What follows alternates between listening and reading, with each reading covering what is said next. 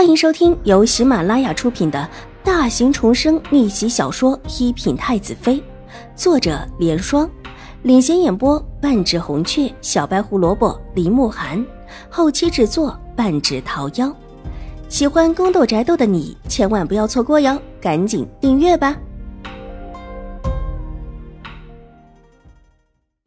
第九百七十三集，我在兴国公府。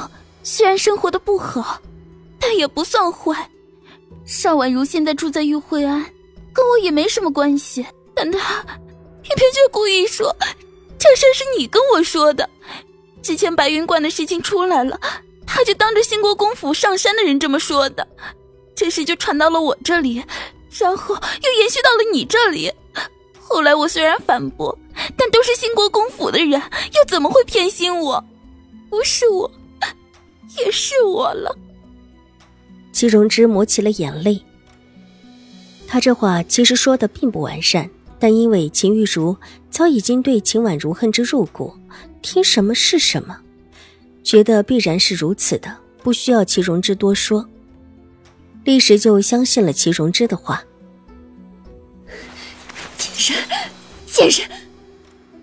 秦玉茹暴躁的拿起手边的茶杯，狠狠的砸在地上。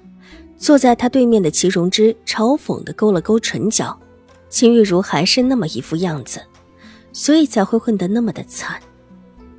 玉茹姐姐，我们两个也是多年的情分，我也就是爱攀个高枝儿，其他也没什么坏心思。纵然有什么对不住你的地方，也都是那邵婉如害的。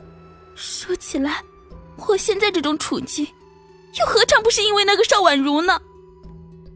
齐荣之又添了一把柴，把秦玉茹的火气烧得更大一些。这话说的极为道理，又说了两个人以往亲亲热热的事情，而眼下齐荣之的处境一看也不好，两个人现在又算得上是同病相怜了。到了最后，齐荣之甚至还带着几分羡慕的道：“玉茹姐姐至少是嫁进了永康伯府，成了永康伯府的世子夫人。”这以后，永康伯府就是玉茹姐姐的了，而我现在却什么都没有，不知道将来如何了。说完，即是伤心的抹了抹眼角的泪。门开了，春意进来，手中的盘子里放着两个酒壶，两个空的酒杯。待得春意放下，齐荣之拿起了秦玉茹面前的酒，给她倒了一杯。而且也给自己倒了一杯。玉茹姐姐，邵婉如现在是兴国公府的五小姐，我们两个也没什么办法，就喝个一醉方休吧。如今的我们和她，是云泥的区别。她是高高在上，九天的云彩，而我们……齐荣之呵呵两声。把手中的酒一饮而尽，眼泪也跟着落了下来，声音哽咽：“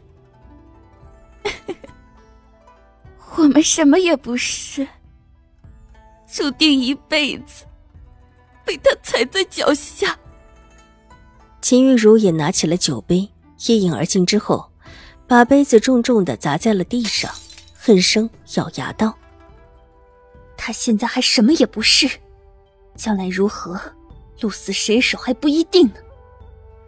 你斗不过他的。戚荣之把手中的另一只茶杯递给了秦玉茹，让她当酒杯，又给自己的杯子满上，也给他的杯子满上，感伤道：“这个贱人，他既然不放过我，我也不会放过他。不是他死，就是我亡。”秦玉茹拿起酒杯，又一次一饮而尽。他马上就要从玉慧庵出来了，这以后你就算是想见他，都不能够了。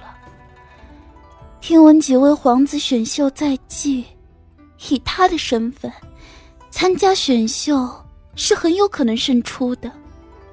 到时候，他一个王妃，你一个世子夫人，明显低了他几重，见了他。还得下跪行礼。我不会让他如愿的，以后没机会，现在不是有机会吗？既然还在玉惠庵，机会就很多。其实，你要是这么想的，倒也没错。我跟你说，秦荣之把自己的椅子往秦玉茹的身边拉了拉，压低了声音。秦玉茹的头也凑了过来，阴森森的脸上缓缓的露出了一丝恨毒的笑意，点起头来。邵颜如离开之后，邵婉如的生活平静了许多，再也不用担心邵颜如会突然之间闹出什么事情来，日子也恢复了深居简出，基本上不会出现在别人的眼中。刑部的人员也最后一批离开了。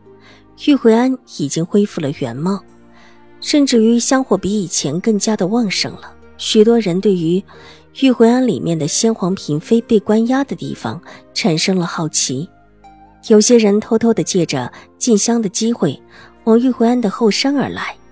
虽然玉回庵的女尼们禁止这些香客们往后面去，但是总有一些人能够偷偷的摸到高墙边，到高墙外面看看。幸好。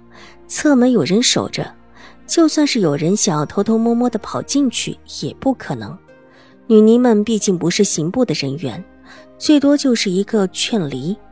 若有实在不合规矩的，他们也没有办法。况且后面枫叶林是新开发出来的，许多人借着赏枫树的机会，也可能转到这儿来。玉慧安的女尼们没有了办法，只能够睁一只眼闭一只眼。幸好。大多数的香客们还是知礼的，被劝过之后，或者偷偷看过一眼，没有发现有什么不同，也就没有了好奇心，下一次也不可能再往那边去了。除了那堵高高的墙，其实也没什么看头，又不可能进去。那几个五大三粗的女尼看守着高墙处唯一的一扇侧门，任何人不得靠近。在这样的情况之下，邵婉如居然还迎来了一个客人，实在是让他觉得奇怪。二小姐，婆子上前行礼，依旧用了旧时的称呼。谁让你来的？邵婉如打量了婆子几眼，认出是之前将军府的下人，不由得放下手中的佛台，诧异的问道：“这三年以来，虽然在山上……”偶有秦府的消息，却是很少。除了水若兰生下孩子的事情是秦府差人来报的以外，其他的事情都是邵婉如打听来的，还从来没有其他事情派了人过来的。这一次也不知道所来何事。本集播讲完毕，下集更精彩，千万不要错过哟。